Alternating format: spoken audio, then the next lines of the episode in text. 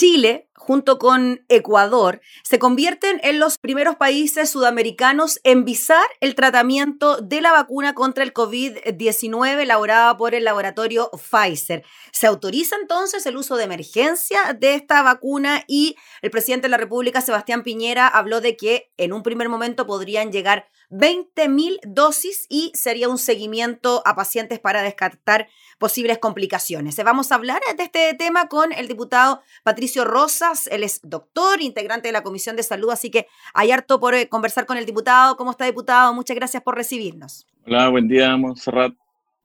Gabriela, la Mon se lo llamó la ah. productora, no se preocupe. Oh, Gabriela, perdón. no, se, no se preocupe. Oiga, diputado, ¿cómo toma usted esta noticia de que finalmente Chile ya haya de alguna manera declarado que esta vacuna se puede ocupar en nuestro país. Hubo una evaluación por parte del ISP y finalmente se le da el vamos a la vacuna de Pfizer. Bueno, es un buen avance, es un buen avance porque estamos todos preocupados eh, de que tengamos alguna solución a la crisis que estamos enfrentando como país, como planeta también, eh, y que podamos empezar a utilizar alguna vacuna efectiva eh, ya es un, es un avance, sobre todo para la población de riesgo y de más alto riesgo, que son los pacientes eh, de más alto riesgo de, edades muy altas y también para los equipos de salud que están en contacto con los pacientes positivos, digamos.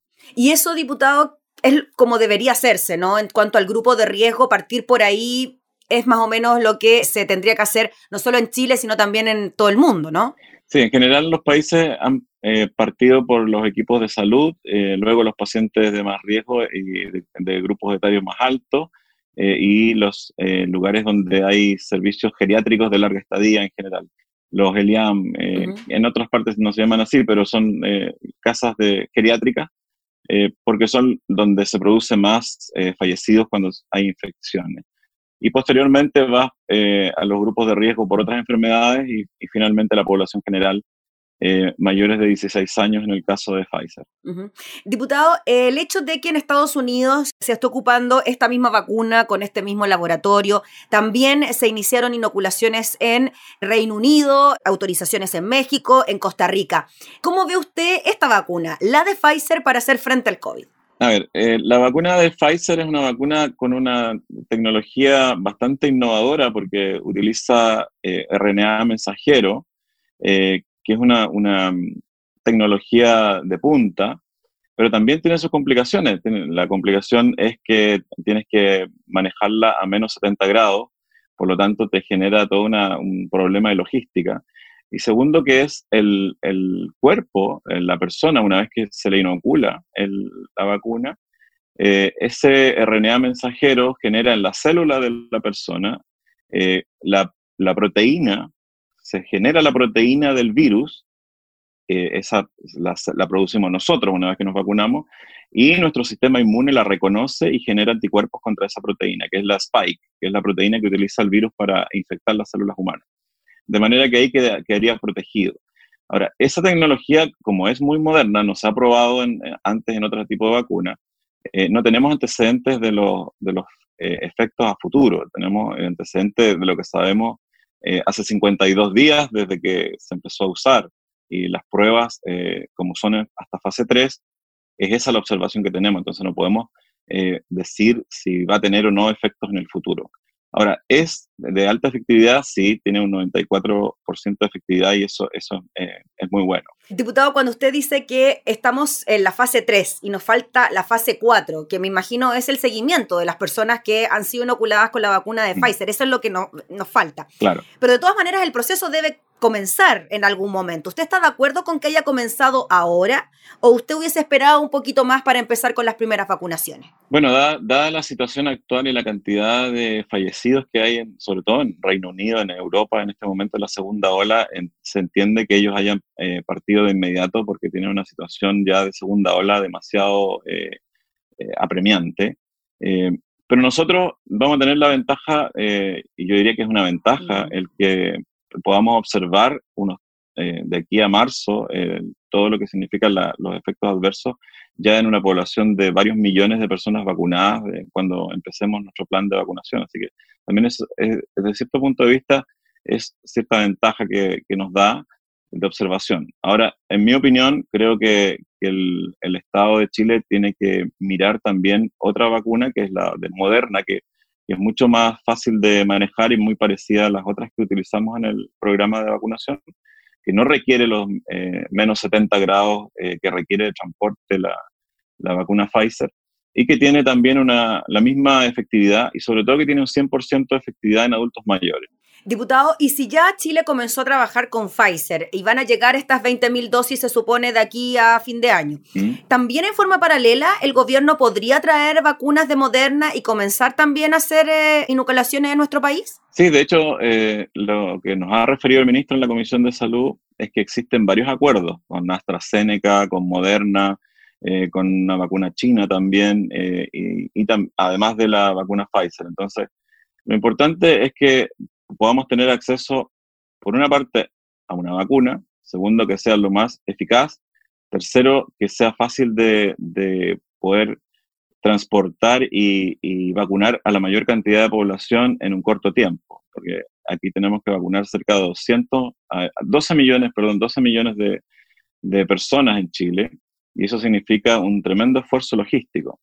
Eh, y como la vacuna Pfizer tiene este problema logístico de, la, refrigeración excesiva, eh, y para eso eh, se requieren frigoríficos que son muy especializados para producir hielo seco, de los cuales solo hay tres que son los que proporciona Pfizer en, el acuerdo, y otros tres que podrían estar disponibles de acuerdo a otros convenios que ha hecho el ministerio, significa que habrían seis puntos en Chile donde, donde estarían esos frigoríficos. Entonces, eh, es complejo eh, pensar eh, en usar solo ese tipo de vacuna. Claro, diputado, para entender bien esto de los congeladores, refrigeradores, no sé cómo llamarlo.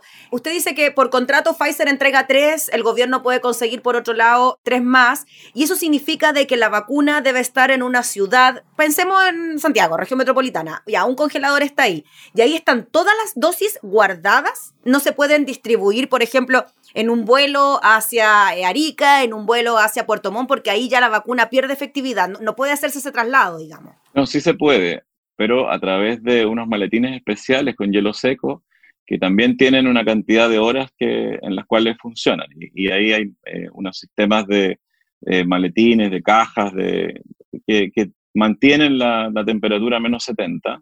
Y luego, eh, cuando ya la vas a utilizar, eh, la sacas de, esa, de ese recipiente, la pones en un refrigerador y más o menos en media hora están a la temperatura que se puede utilizar. Entonces tienes que sacar la cantidad que vas a utilizar eh, es una, en una, una, logística compleja. Mucho más compleja que para otras vacunas, digamos. Las otras vacunas no se deben mantener así. Solo refrigeración normal eh, entre 3 y 5 grados, las otras. Pero por eso es que Alemania ha tenido bastantes problemas eh, en esa logística, de, en la instalación de estos containers especiales de refrigeración con hielo seco y ha hecho centros de vacunación.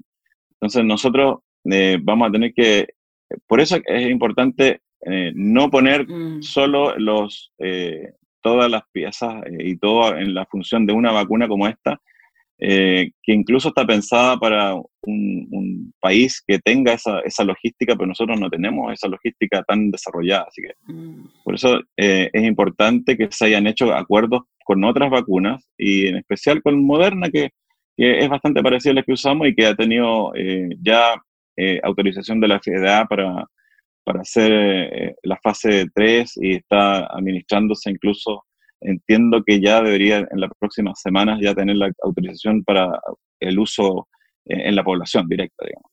Diputado Patricio Rosta, en relación a las 20.000 primeras dosis que van a llegar a nuestro país, eh, hay preocupación, ¿no? ¿Quién se la va a poner? ¿Cuál va a ser el mm. paciente 1? ¿Quién va a vacunarse primero? Entendemos que primero de todas maneras van a ser los funcionarios de salud, pero ¿tendrían que estar preocupadas esas personas por no tener este seguimiento, ¿no? Del que hablábamos al inicio, de que quizás en marzo ya vamos a tener al menos seis meses desde que se comenzó a ocupar la vacuna, desde que se hizo el seguimiento.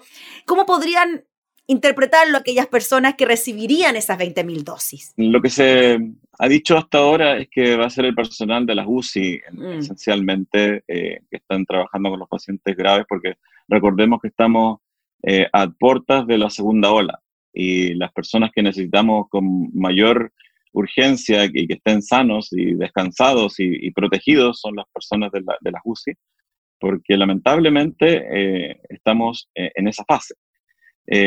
Ahora, en general nosotros, el personal médico, estamos acostumbrados a que nos vacunen de muchas cosas más que la población en general y tenemos harto más costumbre de eso. En la población general no la vacunan contra hepatitis B ni otras así en forma mm. estándar.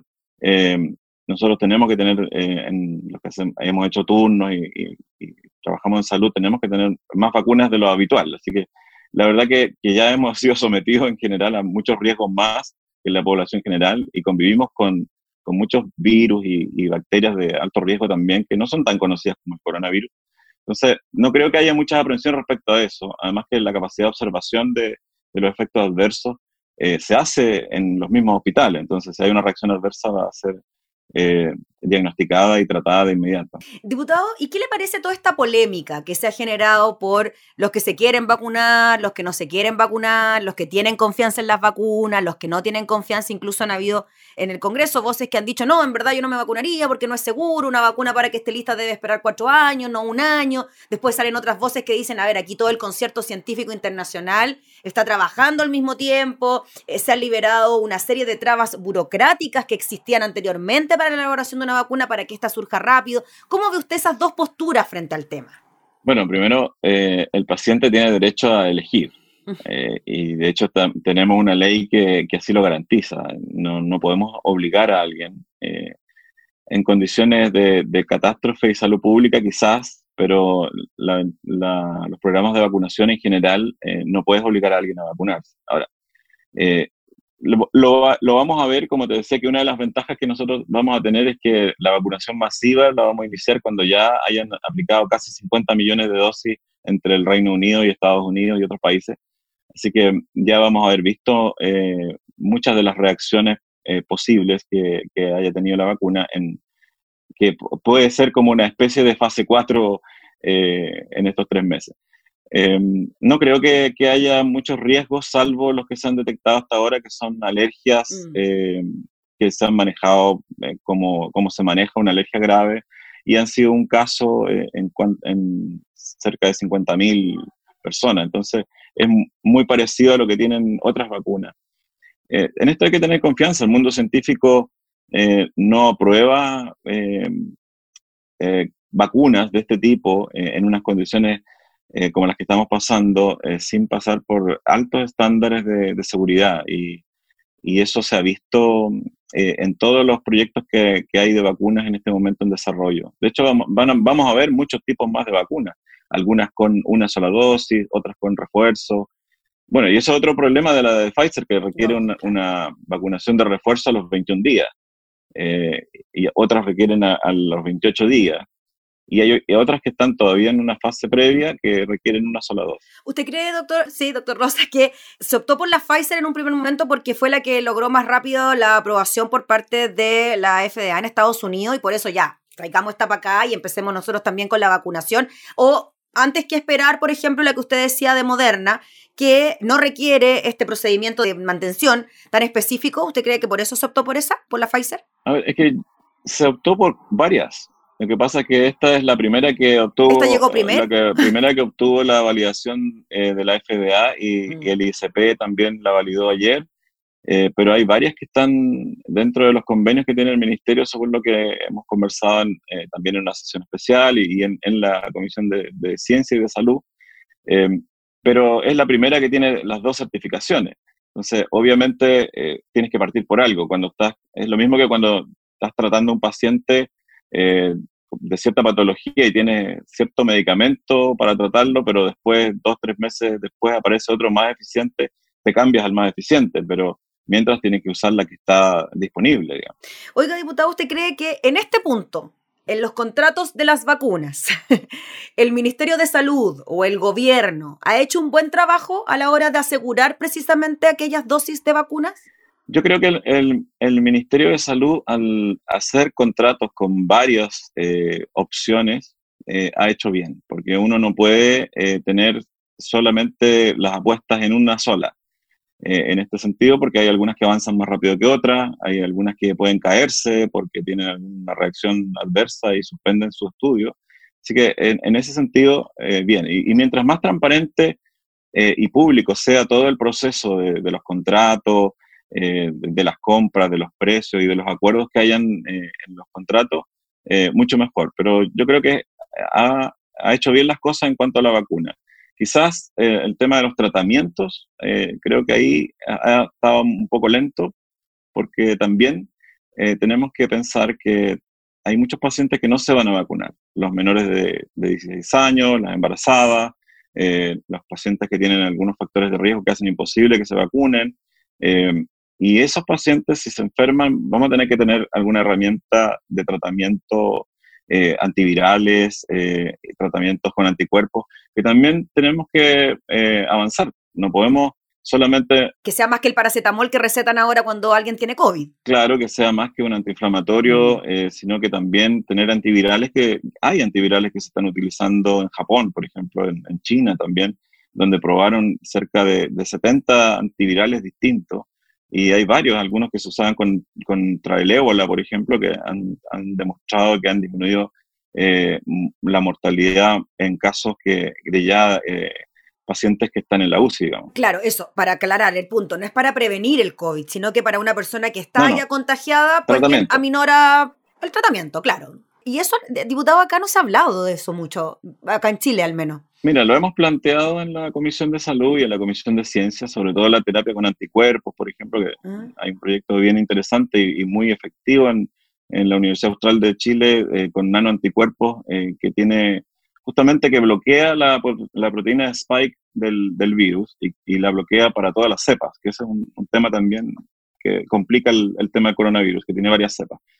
Eh, y hay eh, antivirales también que están demostrados su, su efectividad, en, lo usan mucho en, Turquía, en Japón, eh, en, en, China, eh, y que los utilizan en pacientes ya infectados y con mucho, mucho éxito. Diputado, finalmente, de lo que se viene de ahora en adelante en cuanto al proceso de eh, vacunación, cuando ya sea algo más bien masivo y las personas mayores de 16 años bajo ciertas características puedan ir a vacunarse, ¿usted lo recomendaría? Así como en todas las campañas de vacunaciones que hay en Chile, ¿recomendaría ir a vacunarse? Por supuesto, por supuesto, porque son vacunas que, en general eh, tienen una alta seguridad eh, por lo que hemos conversado, porque son vacunas que han seguido protocolos muy exigentes, están bajo el escrutinio científico y el escrutinio público de todo el mundo.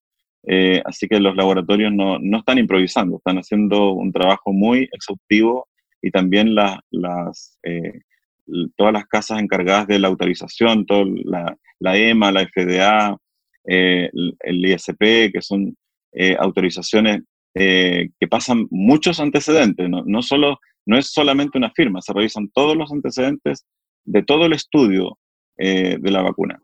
¿Y qué le diría usted a aquellos que todavía tienen miedo de la vacuna porque la vacuna se hizo muy rápido? Bueno, que, que es un éxito que se haya hecho rápido, que, que por primera vez eh, creo que se abordó una vacuna para un virus de esta forma, digamos, tan rápido.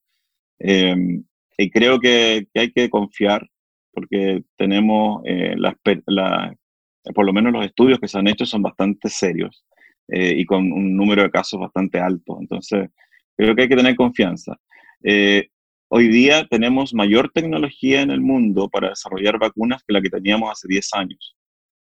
por ello es entendible que tengamos la posibilidad de que en, en, un año prácticamente se haya generado una posibilidad de vacuna. Y la tecnología que se está usando es bastante moderna para, como hablamos al respecto de la de Pfizer em, eh, y también las otras que se están desarrollando. Así que hay que tener confianza. Eh, estas eh, vacunas son, tienen una alta efectividad. si bien, claro, hay muchas especulaciones y, fake news, y también se ha detectado también hasta toda una conspiración por ahí en, redes internacionales, redes sociales, para posicionar una u otra vacuna. Lo importante son los estudios eh, científicos que se han hecho en los casos en que se les ha aplicado para la fase 3. Muy bien, pues diputado Patricio Rosa, le agradecemos enormemente por el contacto para explicarnos tan bien cada uno de estos puntos que tienen que ver con algo tan importante para toda la población como es esta decisión, ¿no? De vacunarse o no vacunarse contra el COVID. Así que muchas gracias por su tiempo, que esté muy bien. Gracias a ti. Que estén muy bien. Gracias. Era el diputado Patricio Rosas, integrante de la Comisión de Salud de la Cámara, hablando entonces sobre el inicio del proceso de vacunación en nuestro país contra el coronavirus.